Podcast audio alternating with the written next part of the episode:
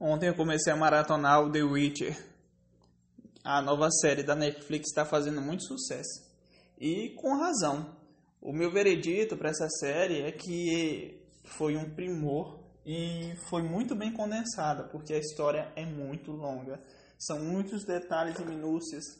E eu fiquei especialmente tocado quando houve o episódio do Lord Ouriço, em que o Jared de Rivia chega numa festa com um bardo e existem vários pretendentes que estão tentando ganhar a mão de uma moça, uma princesa, né? Só que um deles chega todo de armadura e invoca a lei da surpresa. Aí eu fui pesquisar o que era essa tal de lei da surpresa. A lei da surpresa, como o próprio nome já diz, ela funciona da seguinte maneira: você tem uma surpresa, é, óbvio.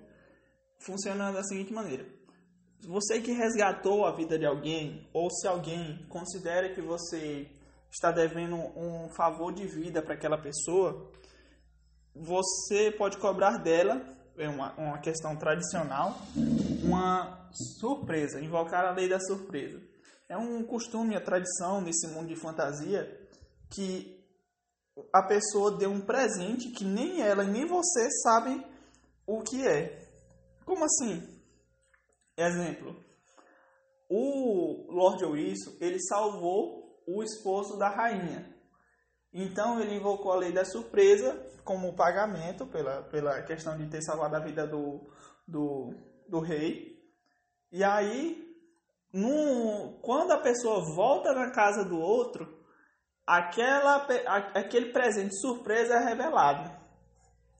O Jared, no episódio, se eu não me engano, episódio 5, que acontece esse episódio do Lord Ouriço, ele diz no final da festa, quando os noivos se casam, que ele vai pedir, como o Lord Ouriço disse que devia uma coisa para ele, ele vai pedir o presente dele só é, em, em referência à tradição invocada por ele, ele invocou a lei da surpresa também, disse assim, em respeito à tradição, tal, como a gente não sabe o futuro, o destino a Deus pertence, mais ou menos isso que ele quis dizer. Ele disse que invoca a lei da surpresa. E aí, na hora, na hora, a princesa vomitou, o que era um sinal de gravidez.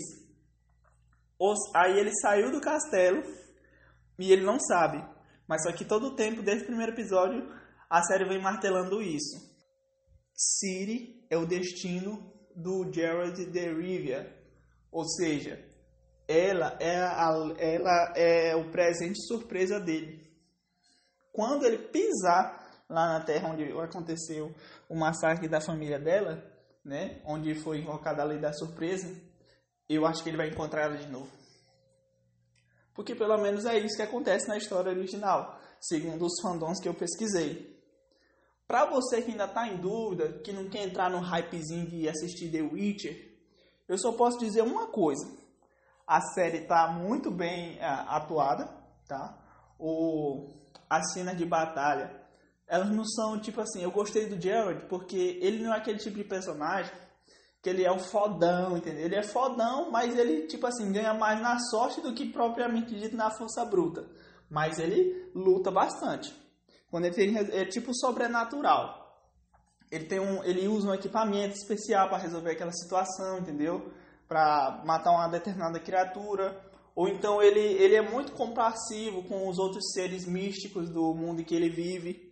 E mais para frente isso é usado como uma vantagem para ele, entendeu? Porque os seres, eles retribuem os favor que ele, que ele faz. E ele quase não usa magia, entendeu? Ele, pelo que eu vi, ele usa mais a alquimia que é uma coisa totalmente diferente. E, e ele usa muito bem os poderes dele, manipula muito bem a espada, as cenas de batalha estão muito assim, é, como é que eu posso dizer? Sanguinolentas, mas só que você sente o impacto. Não é que nem aquelas cenas que a câmera fica se movimentando só para dar um efeito mais de movimento. Não. Você pensa que é uma batalha de verdade com espadas porque os cortes são muito precisos e, e tipo assim, o movimento, você consegue entender o movimento da batalha. Não é aquelas câmeras dinâmicas do, de Hollywood que ficam um bocado de, de rodando em cima, assim, fazendo uns takes rápidos. Não é nada disso, entendeu? Aí eu tô gostando bastante, inclusive, dessa cena de batalha. E o humor da série é muito bom. O timing cômico do Jared, porque o Jared, ele é muito sério. Só que quando ele encontra esse bardo e o cara começa tocando um rockzinho, uma baladinha rock no meio de uma era medieval, que é muito interessante, as coisas começam a ficar muito engraçadas. Especialmente quando é, a série ela vai contando várias narrativas ao mesmo tempo, em tempos diferentes. Quase como aconteceu no Dr. Manhattan, agora né, no Watchmen, da primeira temporada. São várias narrativas que cada detalhe de uma narrativa influencia o futuro da outra, de alguma forma. Mesmo do passado. É, mesmo no futuro, influencia o passado. Eu não sei se todo mundo conseguiu perceber isso, eu percebi. Uma coisa muito importante também é notar que o Jerry apanha pra caramba, bicho. Ele não é dificilmente ele bate de pau a pau com um monstro. Ele nunca, ele não chega lá, ah, eu sou fodão, vou resolver isso aqui. Ele chega mais ou menos assim, olha, vou pela beirada, vou usar aqui uma magia, vou... ele tenta ao máximo evitar a batalha, entendeu? Quando tem de lutar, ele luta, mas é que nem ele fala. Entre um mal pequeno e um mal, um mal grande, eu escolho mal nenhum. Ele, ele não é um pacifista, obviamente, senão não ia ter graça. Mas o cara é muito inteligente, muito centrado no, no, nas virtudes dele, no fundamento dele. Tô dando uma nota 10 barra 10 para essa série. Você que ainda está em dúvida, você que já assistiu, deixa aí nos comentários, manda um e-mail para erardcast.gmail.com e eu vou ler no próximo episódio que eu fizer.